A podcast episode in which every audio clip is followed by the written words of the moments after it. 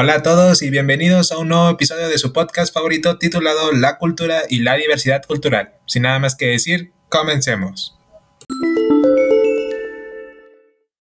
Para adentrarnos un poco más a este tema, pensemos, ¿qué es la cultura? La cultura es el conjunto de conocimientos, tradiciones, costumbres que se dan en una determinada sociedad o lugar. Un ejemplo de esto sería de que, por ejemplo, yo vivo actualmente en la ciudad de Arequipa y cada 15 de agosto de todos los años celebramos su aniversario. Esta es una tradición o una celebración que se ha dado desde la fundación de nuestra ciudad de Arequipa. Y justo en este día nos acordamos de eso, nuestros fundadores, y también ahí se dan distintas costumbres y tradiciones que complementan a esta fecha. Ahora que ya sabemos esto, vamos a comenzar a responder unas cuantas preguntas, empezando por la primera. ¿Existe una cultura superior o inferior? Obviamente esto es un rotundo no. Ni una cultura ni está por encima ni está por debajo. Cada una de las culturas tiene su propio valor importante.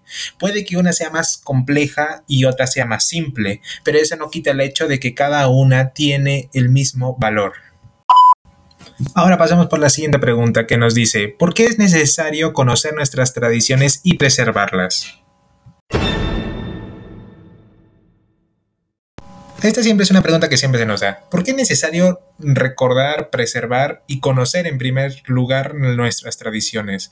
Esto más que nada se da por un hecho de identidad, saber quiénes somos realmente, qué hicieron nuestros ancestros, cuáles fueron sus logros y desaciertos, aprender sobre eso y ponerlos en práctica en la era actual no cometer los mismos errores. Y también el hecho de preservarlas es para darles ese conocimiento a las nuevas generaciones y que tengan como una ayudita para lo que les viene por parte de la vida.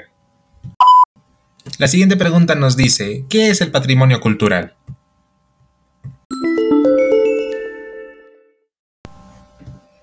El patrimonio cultural es en sí la herencia cultural propia del pasado de una comunidad y se mantiene a la actualidad y es transmitida hacia las generaciones presentes. Esto puede ser en una edificación, ya sea una iglesia o un monumento o una ciudadela, como es en el caso nuestro Perú, Machu Picchu.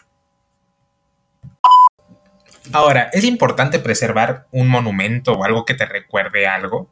Pues sí, en especial si es algo de tu cultura o un patrimonio cultural, ya que nos recuerda nuestra historia y también quiénes fuimos anteriormente en el pasado. La siguiente pregunta nos dice, ¿crees que es positivo que nuestro país sea tan diverso? Por supuesto que este punto es demasiado positivo para nuestro país, ya que el tener a tantas culturas diversas en un solo lugar nos da diferentes ideas, diferentes puntos de vista, lo que hace, lo que hace engrandecer cada vez más a nuestro país y sentirnos orgullosos de eso.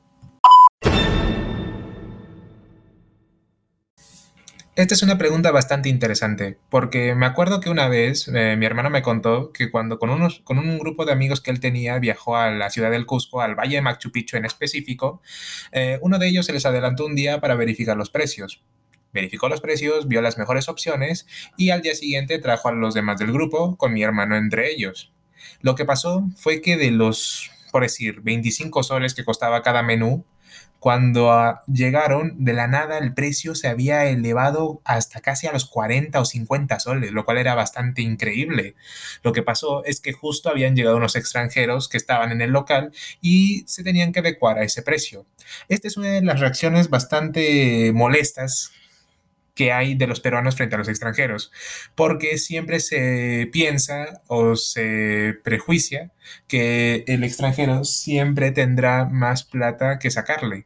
Y es por eso que siempre cuando ven a un extranjero que entra a tu local o pide tus servicios, siempre cobrarás más de lo normal.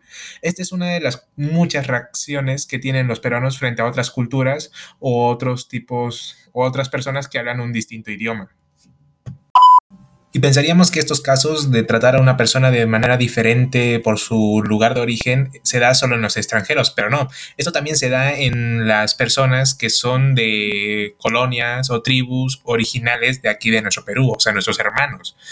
Y a esto siempre se les denomina con cholos, pobres. Por ejemplo, cuando, cuando sacaron unos cuantos canales como La Paisana Jacinta, siempre se daba el prejuicio de que los cholos venían de las zonas altas a trabajar a la capital, que no sabían nada, que ponían sus jergas, que nadie entendía.